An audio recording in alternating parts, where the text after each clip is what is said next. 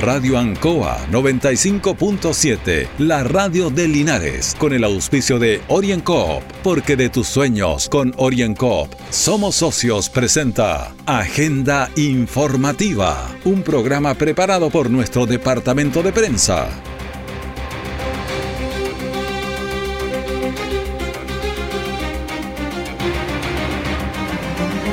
Bienvenidos a Agenda Informativa de este día miércoles 7 de julio a través del 95.7 de Radio Ancoa y todas sus plataformas digitales junto a don Carlos Agurto ahí en la coordinación. Bueno, la región avanza en contener la pandemia, bajan considerablemente los casos. Linares disminuye casos de activo de contagios, pero todavía no da para avanzar a fase 3. Gobierno regional entrega tres ambulancias para la región. Concejales ya se aprestan para tener su primera sesión el próximo día martes. Detalle de esta y otras informaciones en Agenda Informativa. Mi querida familia, brindo por nosotros y nuestros logros. Por nuestra panadería, la que a punta de esfuerzo hemos hecho crecer y que hoy después de tres años estamos abriendo un nuevo local. ¡Eso! Salud también por mi socio, porque cuando más lo necesité, siempre creyó. Salud por mi socio Orienco. ¡Salud! Pide tu crédito micro y pequeña empresa Orienco y siente cómo te brindamos el apoyo que necesitas para hacer crecer tu negocio. Orienco, Cooperativa de Ahorro y Crédito. Siempre en el lugar donde se produce la noticia están los equipos de prensa para que usted se informe primero. Agenda informativa. Bien, y comenzamos agenda informativa en un contacto con el concejal Marco Ávila del Partido Socialista, que lo tenemos en línea, para saludarlo. ¿Cómo está, don Marco? Hola, don Julio, buenos días. Un afectuoso saludo a todos quienes escuchan atentos a esta hora del programa.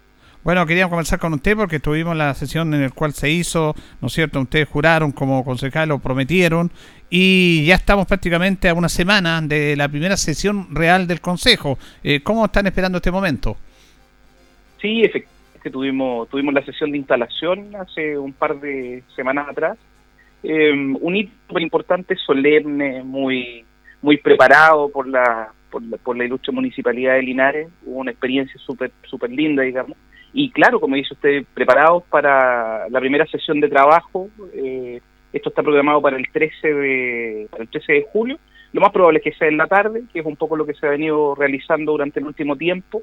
Eh, y para que la comunidad sepa, nos vamos a reunir los segundos, tercer y cuarto martes de cada mes. Ahí ya estamos en conversaciones ya para ver cómo nos podemos coordinar de la mejor manera para, para en definitiva sacar adelante las tareas que a Linares le interesan. Pero bien, bien, contento, esperanzado, con toda la energía y la fuerza con la que hemos esperado este momento y nos hemos preparado además para aquello. Claro, es importante lo que usted manifiesta porque está la intención a través de una votación. Fueron muchísimos los que fueron a, candidatos. ustedes fueron privilegiados con el respaldo de la comunidad y ahora hay que plasmar eso en, la, en el Consejo. Así que una gran responsabilidad, don Marco. Sí, por supuesto. Yo creo que ahí, ahí lo principal, don Julio, es, eh, además, por supuesto, de hacer el, el trabajo como corresponde, que fue lo que nosotros conversamos con, con los vecinos en los momentos cuando caminábamos por por Linares, eh, también es no defraudar a la ciudadanía. Yo creo que ahí tenemos una tarea importante, eh, hacer bien las cosas y además eh, estar, estar conectados, diría yo, permanentemente con las necesidades de la gente.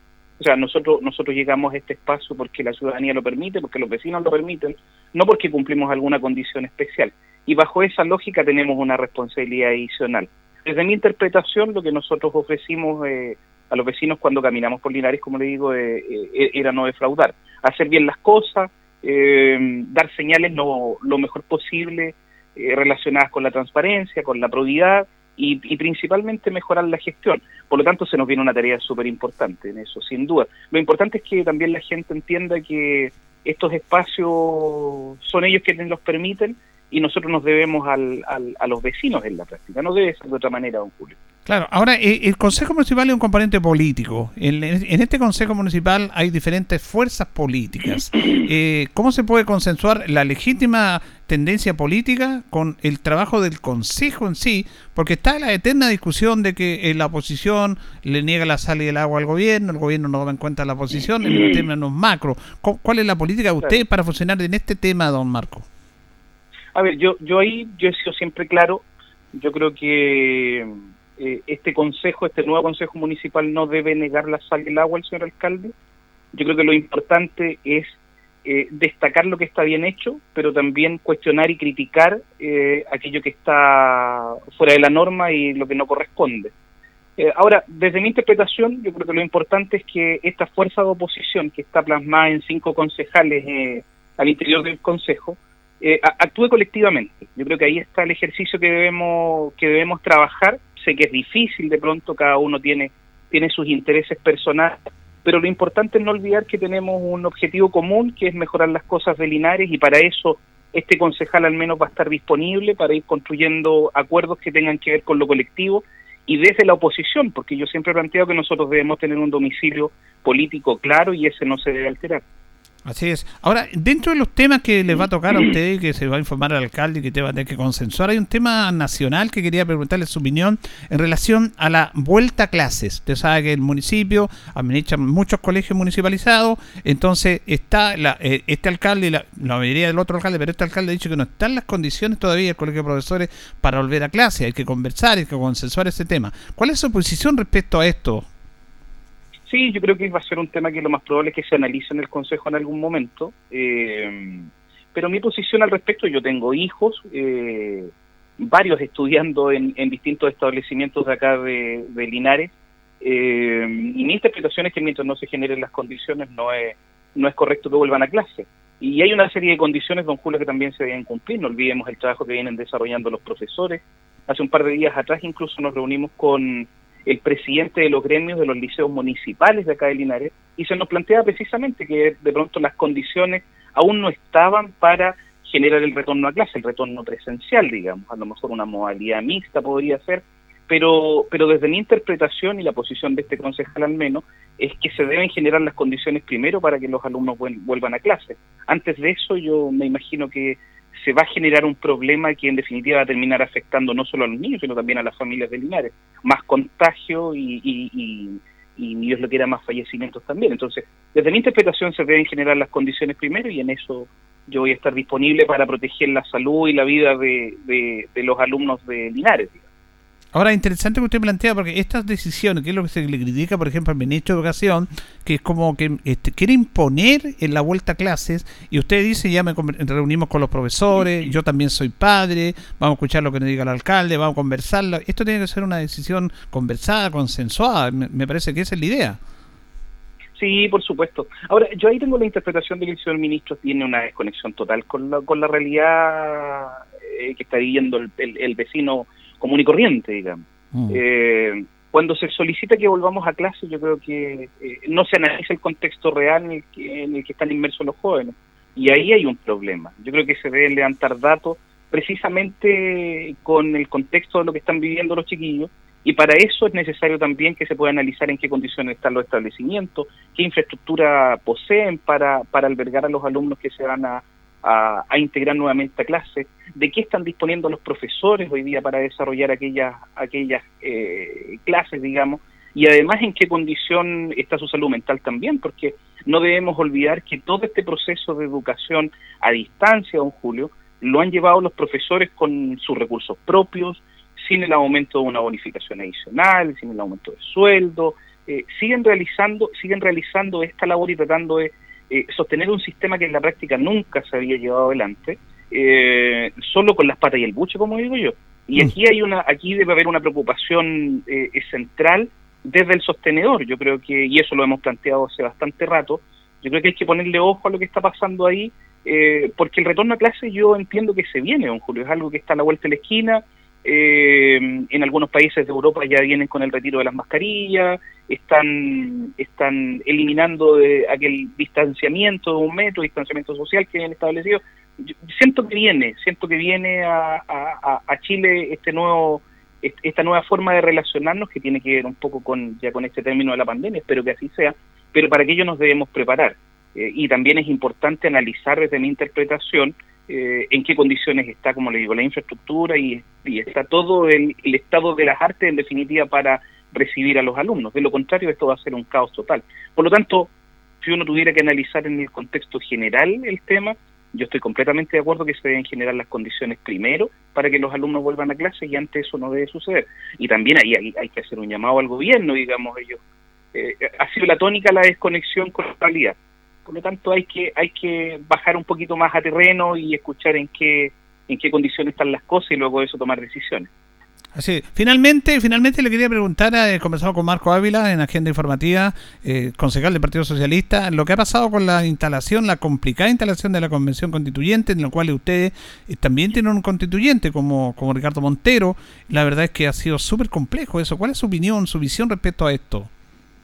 Sí, por supuesto, nosotros tenemos un muy buen representante Ricardo Montero, un gran amigo eh, tengo toda la esperanza de que él va a realizar un gran trabajo, además es un abogado, tiene bastante experiencia en los temas relacionados con, con eh, la constitución y, todo lo que implica. Pero ahí yo tengo un sinsabor, don Julio, en el sentido de que siento que se han ido generando descoordinaciones. No, no quiero interpretar, no quiero interpretar eh, de mala manera las situaciones que han ido ocurriendo, pero yo creo que se podría haber mejorado más el proceso. Mm. Es decir, cuando los constituyentes deben sesionar y no existen las coordinaciones previas desde la Secretaría de la, de la Convención Constitucional para eh, disponer de computadores para que ellos se puedan conectar a través de una sala, un plenario, etcétera. Y, hay una serie de cosas que son domésticas que fallan. Eh, yo creo que de repente puede haber hasta una mala intención en aquello. Yo creo que eh, basta preocuparse un par de días. Todos conocíamos las fechas del inicio del proceso, pero misteriosamente misteriosamente uno se da cuenta que llegada la hora eh, las cosas no funcionan, eh, faltan elementos y eso es una responsabilidad plenamente del gobierno. Yo creo que hay que seguir avanzando. Ahora si usted me pregunta lo importante de aquel hito, sin duda es un es un eh, elemento súper importante que que se pueda se pueda construir una nueva constitución. Por lo tanto, nosotros estamos presenciando un hito histórico en nuestro país, en donde además se muestra no solo, no solo eh, la diversidad de los profesores, sino también se muestra la diversidad en lo que somos como país. Usted puede, usted podía ver la instalación de, de aquel de, aquel, de aquella asamblea constituyente y usted se da cuenta que había representado de todo, de todo, de toda la variedad que encontramos en nuestro país. Eso también es súper importante. Mm. Lo único que de repente me, quizás me, me pudiese eh, asustar quizás es a lo mejor lo, lo dificultoso que es hacer tomar decisiones en algún momento. Yo tengo toda la confianza de que se van a dar los acuerdos, de que va a haber conversaciones y, y, en definitiva se va a trabajar en conjunto para poder sacar adelante la tarea que es súper importante para el país. Chile necesita una nueva constitución, en eso no hay discusión. Bueno, agradecemos al concejal Marco Ávila este contacto con los auditores de Agenda Informativa de Radio Ancoa. Muchas gracias. Don Julio, que tenga buen día. esté bien, hasta luego. Hasta luego. OrienCo está presentando Agenda Informativa en Ancoa, la radio de Linares.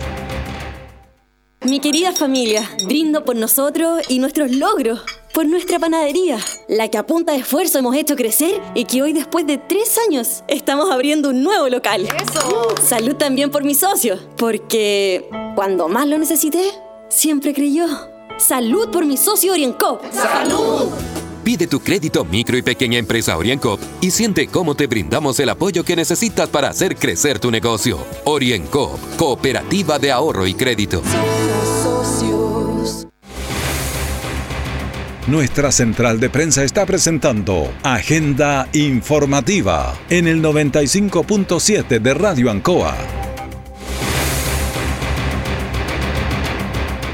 Bueno, un volcamiento se produjo en las primeras horas de ayer martes en el kilómetro 301 de la ruta 5 en dirección al norte cuando un auto volcó en la zanja lateral de la calzada. En el vehículo viajaban dos adultos mayores y un lactante. El móvil quedó con evidentes daños. Al lugar llegó rápido la ABC de la emergencia, pero esta vez no fueron necesarios los servicios de ambulancia ya que los ocupantes del vehículo, del vehículo señalaron que ellos se trasladaron al hospital por sus propios medios, lo que eso es muy positivo.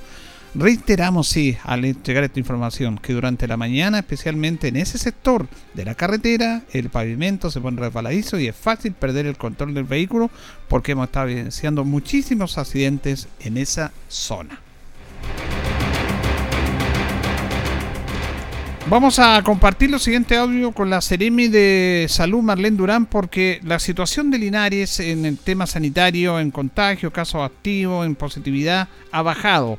Pero todavía no es suficiente para pasar a fase 3. Porque hace un tiempo convivíamos con volver a la cuarentena fase 1, ahora estamos con la ilusión de pasar a fase 3.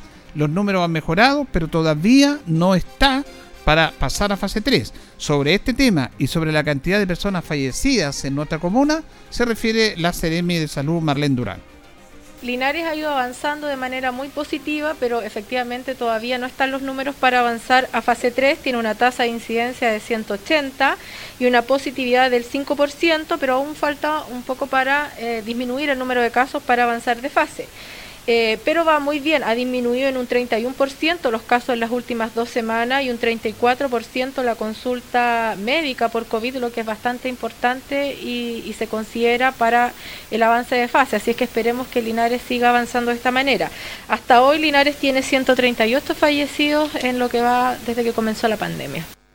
Sí, 138 fallecidos tiene la ciudad de Linares desde que comenzó la pandemia. A veces no queremos dar estas cifras porque es un tema complejo, pero bueno, la información eh, hay que darla de vez en cuando. Recordemos que en la región del Maule han fallecido 1.548 personas, de las cuales 198 son de acá, 138 perdón, son de Linares. El Linares registró eh, en el último informe 8 casos de contagio y casos activos nuestra comuna tiene 124. Están bajando los casos muy bien, pero todavía, como lo decía la Ceremi, no están los rangos como para avanzar a fase 3, pero hay que seguirse cuidando y hay que seguir avanzando y podemos tener esa posibilidad. En este mismo sentido, la Ceremi manifestó que hay un buen escenario sanitario acá en nuestra región. Claro, efectivamente en este minuto estamos eh, frente a un muy buen escenario sanitario. La mayoría de la región está con una, tendencia a la baja, pero obviamente no hay que descuidarse, hay que recordar que las olas eh, de contagio de los virus son cíclicas, estamos pasando por un buen momento, pero hay que mantener las medidas sanitarias que siempre les estamos recomendando. También se produjo un brote de contagio en la cárcel centro penitenciario de, Talca. Se le pregunta a Seremi sobre este brote y cuántos casos son. En este minuto tenemos 85 casos positivos en la cárcel de Talca y 109 contactos estrechos. Afortunadamente todos están en muy buenas condiciones de salud y están aislados en distintos módulos. En, en algunos módulos los casos positivos y en otros los contactos estrechos. Bueno, eso es importante destacarlo también. Eh, se, hacen los, los contactos, se hacen las prevenciones respecto a este brote que estuvo en la cárcel de Talca. En el mismo aspecto, el Ceremi de Gobierno, Jorge Guzmán, destaca el avance de la región del Maule en contener esta pandemia.